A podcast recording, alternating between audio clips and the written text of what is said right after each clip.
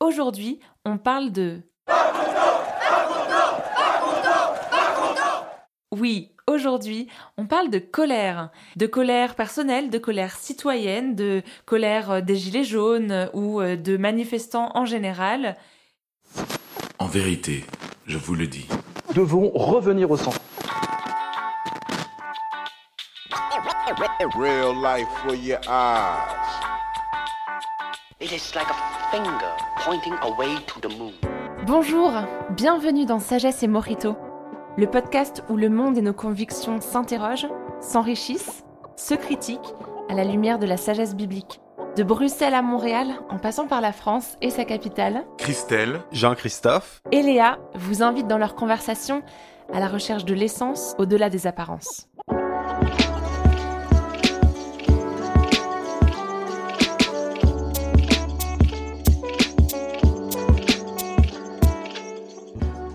La colère, mais qu'est-ce que c'est en fait cette colère? Et pourquoi est-ce que les, Français, les maudits Français ont fait des manifs tous les quarts d'heure, comme disait la chanteuse québécoise Linda Lemay? C'est vrai que vous êtes souvent pas content hein? Euh, quand on vous voit à la télé. euh, La France, c'est pas toujours à la télé au Québec, mais je dirais 50% du temps, c'est parce qu'il y a une manif ou une grève ou des émeutes. C'est vraiment. euh, Ou les trois à la fois Les trois en même temps. Nous, euh, il y a moins de manifs parce que six mois par année, je pense qu'on mourrait d'hypothermie dans les rues. Donc, euh, on préfère rester chez nous. Mais, mais c'est marrant parce que hein, c'est quand même quelque chose qu'on entend très souvent. De toute façon, les Français ils râlent tout le temps. De toute façon, les Français ils sont toujours en grève. Alors je dis pas, hein, il y a Est-ce que une t'es en part train de, de râler sur les Français, là? Mais pas du tout Non, mais par contre, il y a quelques années, j'étais en cours d'interculturalité avec des personnes euh, qui venaient de nationalités différentes. Et la question, c'était qu'est-ce que vous vous êtes dit sur la France et les Français quand vous êtes arrivés en France? Donc avec ce regard un petit peu euh, de l'extérieur. Alors moi, je voyais ça gros comme une maison. Je m'attendais à ce qu'on dise, euh, bah vous faites toujours la grève et vous êtes toujours euh, en train de râler et j'aurais pas forcément euh, dit le contraire. Mais et en fait, ce qu'elles ont dit, c'est l'autre versant de cette même réalité. C'était, en fait, ce qui est assez fascinant avec la culture française, ce que j'ai remarqué tout de suite, c'est que vous vous battez pour ce que vous voulez. Quand vous avez envie de faire changer les choses, vous cherchez vraiment à aller au bout. Et, et en fait, ces personnes-là comparaient avec leur culture en disant, mais moi, j'aimerais bien que ce soit ça dans ma culture. Et voilà, je me dis, mais euh, c'est c'est assez incroyable. C'est la première fois que j'entends le versant positif de peut-être une même, une même réalité. Oui, ouais, bah, ça nous dit euh, qu'il y a quelque chose de très culturel aussi à, à- à la colère et à l'expression de la colère.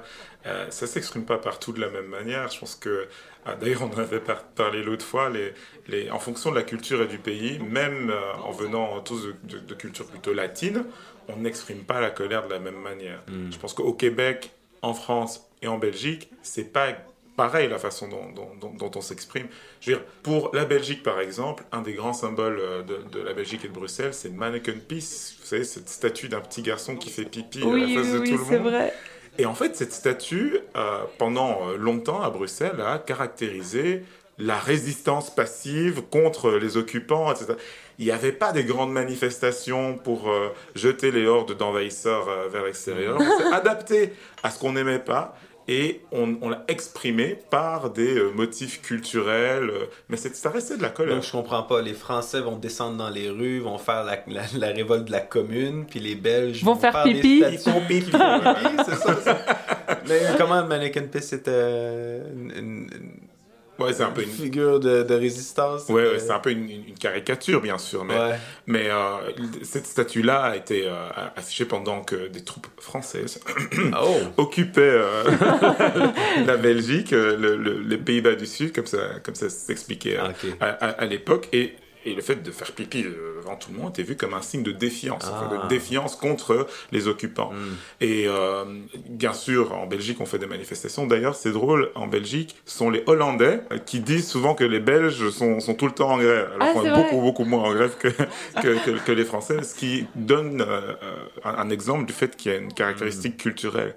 Les scientifiques ont essayé de se poser des questions sur euh, la colère, sur ce que ça signifie, et surtout ce que ça signifie quand cette colère elle est collective. Hein, plus que Oui. personnel, plus que euh, lié à une, une seule personne qui se met en colère.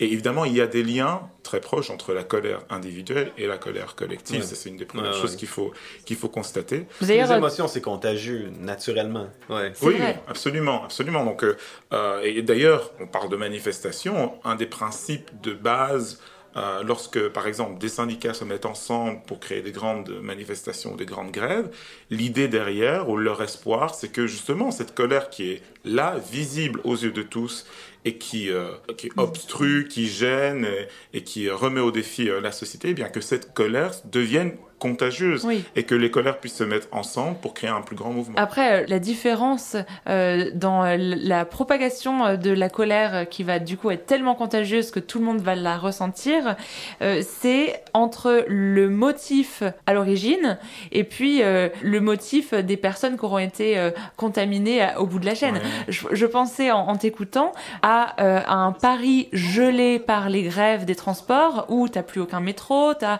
un, un bus sur trois, un RER sur six, euh, etc.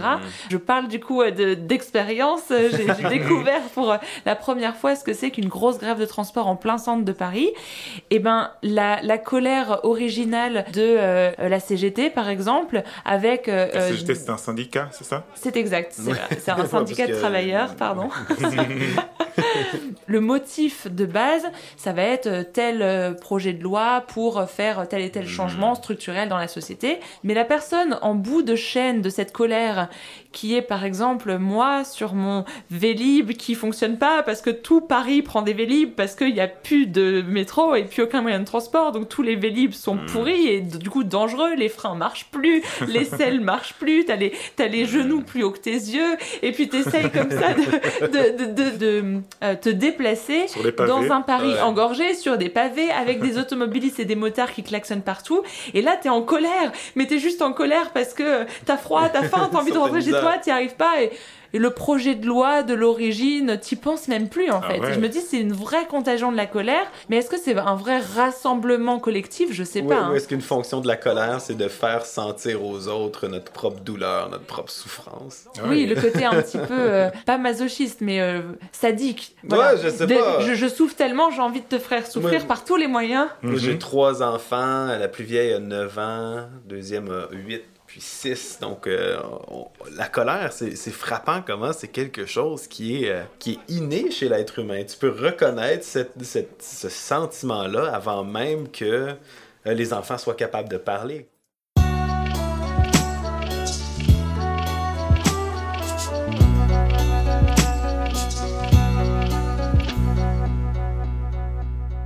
Mais du coup, tu nous parlais tout à l'heure de euh, comment les scientifiques ont un petit peu disséqué Mhm. ce phénomène de la colère, colère personnelle, colère citoyenne. Est-ce qu'on peut en, en savoir un petit peu plus? Ben oui, c'est des questions que, que les scientifiques se, se posent, en particulier les sociologues, les sociologues des émotions, qui regardent un petit peu les phénomènes collectifs de la colère. Euh, et puis évidemment, il y a les psychologues qui regardent plus les phénomènes plutôt individuels de, de la colère et comment ils se, ils, ils se répandent en, en- en psychologie sociale. Et en vérité, il y a un débat, une sorte de tension, parce que la question, en fait, c'est une question qui se reflète dans beaucoup d'autres branches euh, des, des sciences humaines. Ouais. C'est est-ce que la colère, c'est un phénomène intérieur On a quelque chose en soi, et donc qui s'exprime vers l'extérieur Ou est-ce que la colère, c'est quelque chose qui est provoqué par l'extérieur? C'est juste une réaction vis-à-vis de, de, de, de- de l'extérieur. Euh, on, en sciences humaines, on appelle ça le débat agent-structure. Est-ce que c'est est -ce c'est la structure qui, pro- qui provoque le comportement ou est-ce que c'est l'agent qui provoque le comportement Et, euh, Et la réponse est sûrement oui. ben oui, c'est ça, exactement. Exactement, j'ai envie de dire. C'est un peu des deux, parce que quand tu regardes, euh, euh, on, vous savez, on parle souvent de colère sourde qui gronde, Ouais, de, ouais. euh, de, de colère inassouvie, etc. Et effectivement, euh, la colère, c'est une, une émotion, une, Mhm. une émotion euh, au sens euh, euh, littéral latin du terme, ex motio, c'est quelque chose qui nous pousse en avant, quelque Ouais, chose qui nous ouais. met en mouvement. C'est quelque chose, évidemment, qui est Ouais. au, au, f- au fond de nous. Mhm. Et en même temps, la colère, c'est aussi une réponse à, quelque chose qui stimulus. vient de, un stimulus qui vient de l'extérieur. Donc c'est quelque chose d'interne. La colère, c'est une, euh, un- un- un- une réalité qui, ex- qui existe dans notre condition. mais c'est aussi une réponse, euh, c'est typiquement la réponse de l'être humain lorsque sa volonté est contrariée. Ouais, Hmm. ouais. Euh, Lorsque ma volonté est contrariée, quelque chose... euh, et tu l'as- Ou qu'il y a une menace peut-être des fois. Oui, oui. Dans, dans le sens, moi j'avais lu quelque part aussi qu'il y avait, euh, non en fait dans un cours de psychologie que j'avais écouté qu'il y a un axe colère crainte aussi. hein. Il y a Mhm. quelque chose de presque primal parce que des, des- un chien peut être en colère d'une certaine façon, ou démontrer de l'agressivité ou démontrer de la crainte. Oui. Souvent c'est, c'est, il y a quelque chose qui se passe pas comme qu'on voudrait. Oui. Euh, ça peut être une menace, ça peut être une frustration. Pour mes enfants, des fois, c'est ben, j'ai, j'ai- tu m'as pas donné à manger ce que je voulais manger, alors qu'il y avait deux ans, puis ils voulaient pas de la purée au brocoli encore. Oui. Je sais pas. Euh, mais ça peut être aussi euh, un chien qui voit, qui voit quelqu'un rentrer dans la maison, un étranger. Oui. il peut réagir avec crainte, il peut réagir avec colère. Donc, est-ce que la colère, c'est, c'est pas ça aussi? C'est comme une, une- une- c'est un mouvement. J'aime, j'aime comment tu dis, ça vient de- du latin de, de motion, une émotion. J'avais jamais réalisé ça. Mhm. Dans le fond, c'est le choix face au stimulus de, au lieu d'aller vers la fuite, c'est la motion vers, vers l'action. Exactement. Et c'est pas nécessairement négatif, la Ah colère. non, ah non, ah non. Euh, là, en fait, tu mets le doigt sur quelque chose qui est sur, sur ce, ce que j'indiquais d'intérieur à la colère. Mhm. C'est, c'est, c'est la façon dont nous sommes constitués qui fait que nous nous, nous comportons d'une certaine manière. On Mhm. peut réagir avec avec et c'est pas forcément à, à catégoriser comme étant positif ou négatif. C'est tout simplement notre condition humaine. Maintenant, Ouais. une distinction que euh, le genre humain a par rapport aux animaux, c'est que bah, les chiens vont pas se mettre en grève lorsqu'on leur achète pas euh, à, à- à manger. Les êtres humains fonctionnent avec des principes. C'est-à-dire, on, part de réalités fondamentales, le besoin d'être nourri, Mhm. le besoin d'être en sécurité. Et les êtres humains ont cette capacité de s'élever en abstraction, de penser de façon symbolique Mhm. et arriver au niveau des principes. Ouais. Et il y a des principes tels que la, la justice, par exemple. Mhm. Euh, la justice n'est pas forcément une réalité euh, mat- matérielle, c'est Ouais. une idée. Ouais. Et lorsqu'on on, on trouve que cette idée qui nous est chère est violée et contrecarrée, Ouais. Ouais. eh bien, ça peut aussi susciter de la colère, alors que peut-être que fondamentalement, rien ne nous arrive personnellement. Ouais. On peut se mettre en colère à cause d'une injustice qu'on voit d'autres personnes Oui. vivre et pas nous. D'ailleurs, euh, quand euh, il y a des manifs euh, contre, euh, euh, ou plutôt pour euh, l'environnement et le climat, contre certaines attitudes, parfois dans ces manifs-là, il va y avoir des gens qui sûrement ne verront jamais les dangers vers lesquels on court, Mhm. mais qui sont en colère pour peut-être le genre humain, pour les générations futures, pour Ouais. justement des Ouais, parce- principes. euh, Ouais, c'est ça, on sort un peu. Il faut pas tomber dans le piège de penser que la colère, c'est tout le temps euh, euh, quelque chose qu'on fait quand on n'a pas ce qu'on veut. C'est, ça peut être aussi justement quelque chose de tout à fait, tout à fait justifié comme une colère par rapport à l'environnement qui nous. Et, et là, c'est une colère même vis-à-vis une injustice envers des envers une abstraction, la nature, l'environnement, envers quelque chose qui est qui est qui est impersonnel. C'est même pas envers des gens ou d'autres êtres humains ou un groupe euh, auquel je fais partie, mais envers euh, simplement un principe. Et, c'est là quand tu parlais qu'on on- l'être humain on s'élève, Christelle, tu disais qu'on s'élève, qu'on est capable de faire de faire abstraction des choses. J'ai l'impression que chaque être humain a une carte mentale de son environnement avec, euh, d'une certaine façon, des, des, des, des frontières, des limites, des choses où ce que c'est, ben ça, c'est, ça, ça m'appartient, ça, c'est ma personne, ça, c'est euh, l'intérêt de mon groupe. Puis il y a il faudrait pas toucher. il faut pas toucher. Un peu comme le chien, hein. Il y a un chien, des fois, dans une maison, je marche dans la rue, le chien dit rien, je mets le pied sur le terrain, et là, tout d'un coup, là, c'est comme, t'as- t'as franchi une limite, et dans Ouais. sa mentalité, il y, a, y y quelque chose qui a été violé, il y a quelque chose qui a été profané, et là, la réaction immédiate, c'est la colère.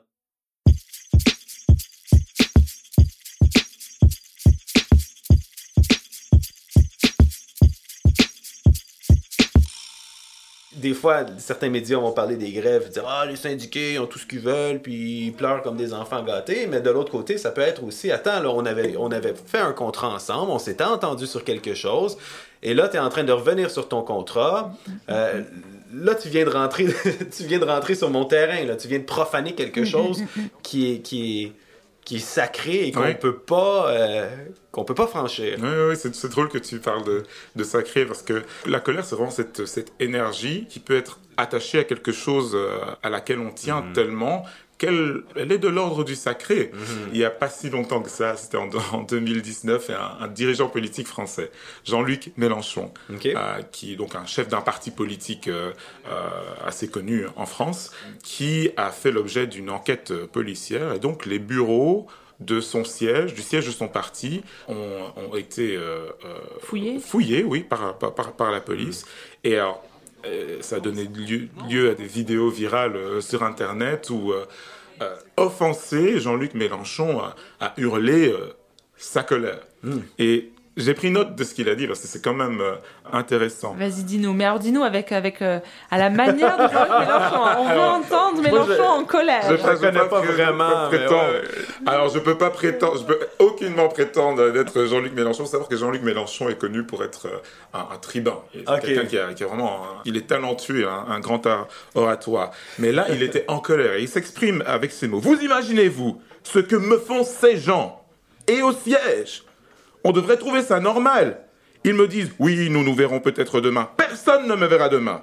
On me verra à l'heure que j'aurai décidé. Ici, c'est la liberté dans ce pays. C'est pas des juges, des policiers, des politiciens à la ramasse qui vont m'obliger à vivre autrement qu'en république et en dignité. Regardez ça, ma personne est sacrée.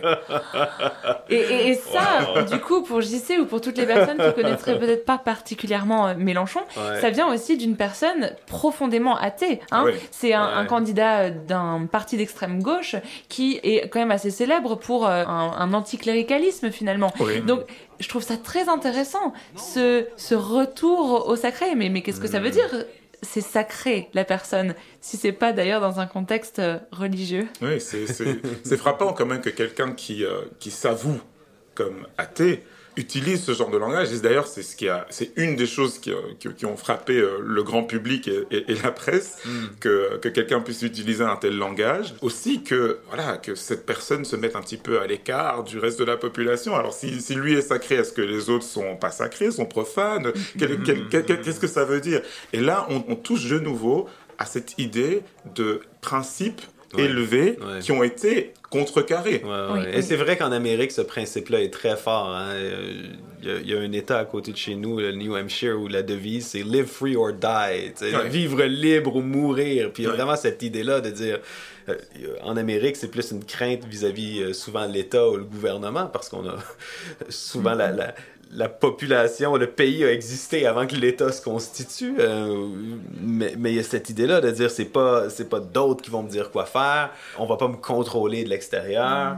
Euh, Il y, a- y y cette, cette idée de, de- de- d'indépendance euh, qui s'illustre tant de la, de la nation jusqu'à l'individu. Oui. Les, Ouais. colères, les colères de ce genre, en fait, nous invitent à nous poser une question. Qu'est-ce, qu'est-ce que moi, je considère comme sacré? Ouais.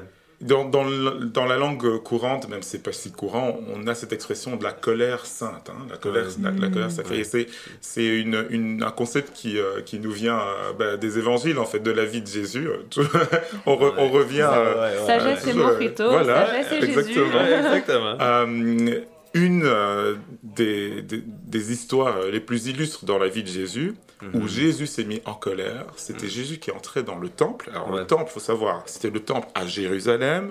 On est donc dans l'Israël antique. Et ce temple, qui était là euh, depuis euh, pas mal de temps, était considéré comme la résidence de Dieu sur terre. Mhm. Donc euh, Le c'était l'endroit, le cœur du judaïsme, le cœur de l'identité de tout un peuple, mais aussi l'endroit où Dieu, le créateur de l'univers, euh, entrait en, en communication et se rendait présent Mhm. à, à son peuple, à ceux qui le cherchaient. Et donc Jésus arrive dans la cour du temple.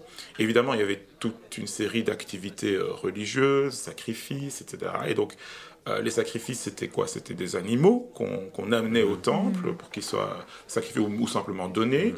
Et donc ça avait en- en- engendré un, un commerce. Il y avait des gens qui venaient pour euh, échanger, pour vendre. Parce qu'il faut bien les vendre, en fait, ces animaux Exactement. Donc voilà, il y a des, conditions, voilà, on ne peut pas faire autrement. La le seul problème, c'est que ce commerce avait pris le pas de l'activité euh, de rencontre euh, d'un peuple ou de, de- ou d'une personne avec, avec Dieu. Et alors, Ouais, et- Jésus et il le entre dans une colère euh, Ouais. parce qu'il il- il considère que cet endroit, et surtout l'endroit où ça se passait dans le temple, qui était un endroit Ouais. sacré, Ouais. c'était un lieu mis à part. Qu'est-ce que ça veut dire sacré? Ça veut dire juste mis à part, Ouais. pas comme le reste. Mhm. Quand Mélenchon dit ma personne est, sa- est sacrée, en fait, c'est ça qui a choqué Ouais, euh, ouais. en partie. Je ne suis pas comme les autres, Je suis pas comme les autres. Ouais. Euh, vous pouvez pas faire ça. Vous pouvez, euh, vous pouvez euh, profaner d'autres lieux, mais pas, mais pas ce lieu-là. Ouais, ouais, ouais. Euh, et c'est un peu la, la réaction de Jésus. Il dit non, vous pouvez pas.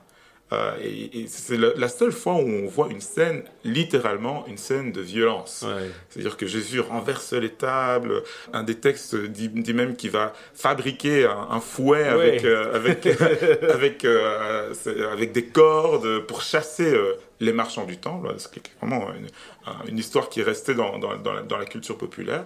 Et ça a été identifié comme une forme de colère sainte. Ouais, parce que, parce que pour les chrétiens, c'est très important de comprendre qu'on on croit que Jésus a vécu sans péché. Donc, Oui. donc ce- cet épisode-là nous frappe en disant, OK, donc il peut avoir une forme de colère qui est sainte ou qui est permise. Et, et- et c'est là que, que Jésus, dans, dans le- en plus, le lieu où le, marché, le- ce, ce commerce se faisait là, c'était la cour des nations, la cour des païens. Le, le temple était comme un- une série de cercles concentriques, avec au milieu le lieu très saint où le prêtre pouvait rentrer une fois par année, ensuite le lieu saint où les prêtres pouvaient entrer, ensuite il y avait comme la cour des, des juifs où seuls des juifs pouvaient entrer, et même, et même sous l'Empire romain, des non-juifs qui rentraient dans cette cour-là pouvaient être mis à mort.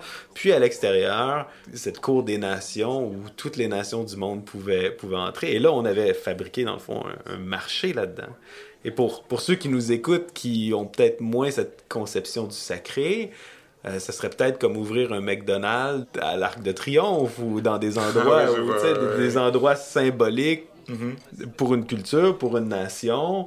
Euh, je sais pas, c'est quoi, c'est quoi le lieu le plus sacré de la, de la République française? euh, où est-ce qu'on devrait vraiment pas ouvrir un McDo?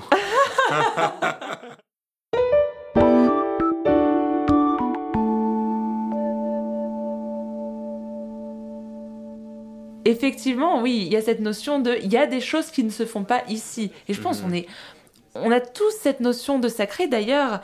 Euh, même de façon euh, inconsciente et, et- et inarticulée, mais on, on parlait donc de mouvement de colère citoyenne, de mouvement de, de manifestation avec une, de- des vraies raisons, des motifs qui euh, donnent l'élan de, de cette colère.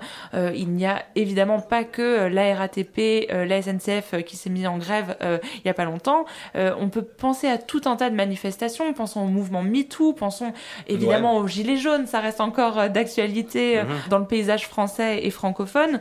Euh, pensons à Extinction Rebellion, on parlait Ouais. tout à l'heure de climat. Black Lives Matter en Amérique du Nord, par exemple. Voilà. Ou même, je sais pas moi, le, le peuple algérien qui est descendu pendant des mois et des mois et des mois tous les mardis, les vendredis, pour justement parler d'une certaine colère, pour mettre euh, euh, des, des- des intérêts qui peut-être auraient été oubliés euh, sur la table en disant nous c'est ça qu'on veut. Il y a dans tous ces courants-là, tout aussi divers qu'ils soient et, et spécifiques chacun, cette notion de il y a quelque chose qu'on peut pas faire là. Oui. Il y a une, une ligne qu'on peut pas dépasser. Tu parlais tout à Mhm. l'heure, JC, d'espace, de, Ouais. euh, de franchir la limite. Et il y a quelque chose qui ne peut pas se faire. On n'a peut-être pas une définition très précise du sacré, mais en tout cas de la manière dont on, l'a- on- on le définit, ce que c'est que le Mhm. sacré. Dans la mentalité collective, il y a euh, de façon euh, diffuse et généralisée cette notion. Il y a Ouais. certaines choses qu'on peut pas faire. Un être humain, peut-être que Ouais. Mélenchon se disait ça c'est pas possible. Un être humain ça peut on peut pas le faire à un être humain ou, ou à un parti politique. Oui, ça nous dit que dans une société ou à une époque où, on- où beaucoup de nos contemporains vont dire non mais le sacré ça n'existe plus, le sacré c'est c'est de l'ordre de la religion, c'est de l'ordre de la croyance, c'est de l'ordre de, de la superstition, on se rend compte qu'il existe des choses qui sont à part. Et c'est un très bon exercice euh, quand on regarde les infos ou quand on est dans des conversations de se poser la question mais pourquoi est-ce que les gens se mettent en colère? Et Pourquoi est-ce que les gens se rassemblent? Qu'est-ce qui est sacré? De, de quoi nous parlent tous ces mouvements? De nous parle ce mouvement précis Ou parfois des, des, des, des- actes euh, vraiment spécifiques, hein, ça ne doit pas être des grandes foules. Et la colère peut, peut s'exprimer de façon constructive ou destructive, mais elle nous parle toujours de sacré. Ouais, il y a quelque chose de frappant dans, dans l'exemple du politicien aussi que tu disais, de dire qu'une personne, qu'une personne puisse être sacrée, c'est quand même un concept chrétien. Hmm.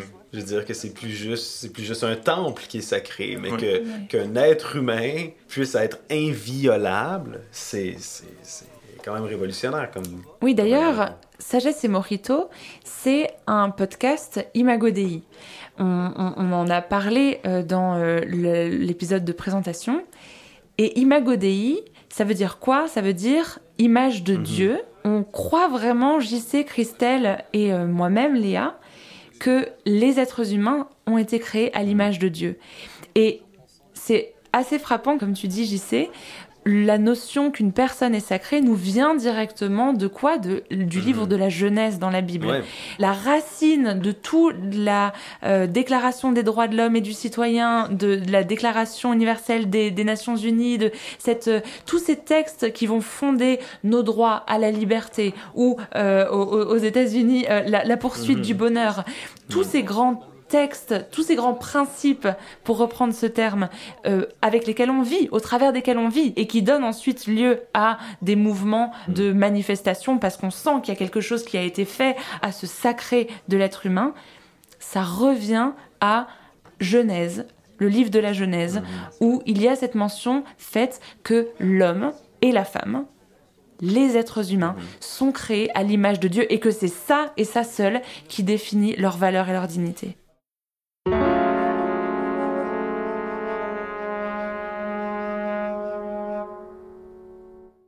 Et ça donne de, de la couleur, ça rend encore plus intéressant ce propos de, de Mélenchon, parce que déjà, le terme sacré est un terme euh, du langage religieux. C'est encore plus surprenant pour quelqu'un qui ne croit pas en l'existence de Dieu, qui se dit matérialiste, c'est-à-dire qu'il n'y a- il n'existe rien d'autre que la la matière, matière. ce qu'on peut toucher, peser et, et- et- et sentir. Qu'est-ce que c'est que ce concept de sacralité? C'est un peu euh, étonnant.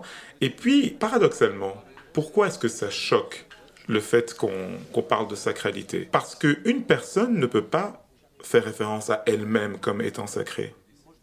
Et pourquoi est-ce que c'est inacceptable? Bien justement parce que la sagesse biblique nous indique que c'est chaque être humain qui est créé à l'im- à l'image de Dieu. Chaque personne humaine est sacrée. Il n'y a pas une catégorie de gens sacrés et une autre de profanes. ou- Exactement. Ou plus sacrés que d'autres. Exactement. Ouais. Et ça, c'est une idée, quand dans l'histoire des Mhm. idées, c'est vraiment une idée révolutionnaire. N'allez Mhm. pas dire à un grec de, de l'Antiquité que tout Sa être femme et ses humain, sa femme, ses esclaves sont autant, autant sacrés que lui. N'allez pas dire ça euh, dans le système des castes en Inde. C'est vraiment une idée biblique qui, qui- qui nous- qui nous vient de la Bible et qui a tellement imprégné notre culture que, comme tu l'as dit, nos notions de qui nous sommes en tant qu'êtres humains, égaux les uns aux autres, sont imprégnées de cette, de cette idée-là. Et, euh, et je dirais, ça vaut la peine de prendre le temps de continuer d'y réfléchir ensemble. Là, je voudrais faire un petit pavé dans la mort ou juste peut-être, non, juste refermer le sujet parce qu'on a beaucoup traité de la question de la colère sainte, la colère sacrée, la colère qui s'insurge contre l'injustice.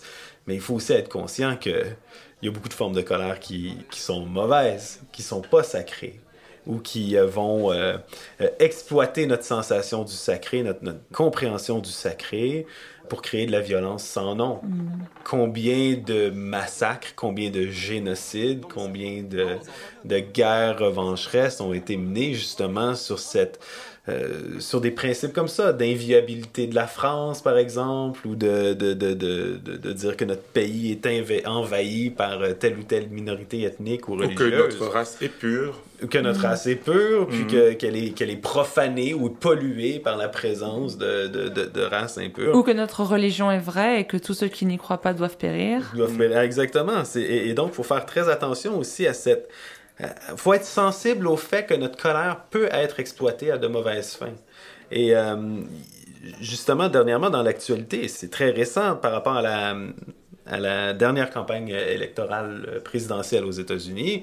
C'est un, comité du Sénat sur le renseignement, donc qui relatait que ben, il y a des agents russes, des agents étrangers qui vont avoir exploité les médias sociaux à un degré inimaginable pour attiser euh, des colères citoyennes, des sentiments d'injustice, des mouvements, particulièrement aux États-Unis, il y a une vulnérabilité au niveau de, de, de l'histoire raciale aux États-Unis, du racisme aux États-Unis, quelque chose qui a déjà existé, une tension qui existe déjà, mais qui a été exacerbée. Donc le rapport disait, en cinq ans, on a identifié 10,4 millions de tweets 1107 vidéos YouTube, 116 000 euh, posts Instagram, 61 000 posts Facebook associés à des opérateurs russes sur des questions Hmm. euh, justement de justice sociale ou de, ou, ou de racisme. C'est fou pareil de dire 10 millions de tweets en 5 ans Ouais. pour attiser une colère Ouais. et, et briser dans le fond une nation. Qu'est-ce que ça nous enseigne? Que la colère est un sentiment naturel. La colère peut nous euh, amener à, à des réactions qui sont constructives, mais aussi à des réactions qui sont destructives. Et donc, il nous faut nous poser la question. Si j'ai des choses que je considère comme sacrées, est-ce qu'elles le sont véritablement? Il me faut être critique vis-à-vis des choses qui, dans ma vie, sont sacrées, euh, des limites que je considère euh, comme infranchissables. Est-ce que j'ai raison? Est-ce que c'est vraiment juste? Et puis s'ancrer sur le fait que, oui, la dignité que j'ai, elle est à moi, elle me vient de Dieu, je suis créé à l'image de Dieu, et ma personne est considérée comme unique et vivre en, en conséquence. Et dans notre époque actuelle de polarisation, je crois qu'on doit se souvenir qu'on a beau être en colère contre l'injustice, contre plein de sujets, mais notre colère doit toujours reconnaître le fait que l'autre, qui est peut-être d'opinion différente de nous, qui a peut-être profané notre propre liberté, est aussi quelqu'un de créé à l'image de Dieu, qu'on doit respecter. On se retrouve dans deux semaines sur sagessemorito.com. Sagesse et Morito est un podcast Imagodei. Vous pouvez nous écrire à contact.imagodei.fr et nous retrouver sur les réseaux sociaux et vos applis de podcast préférés.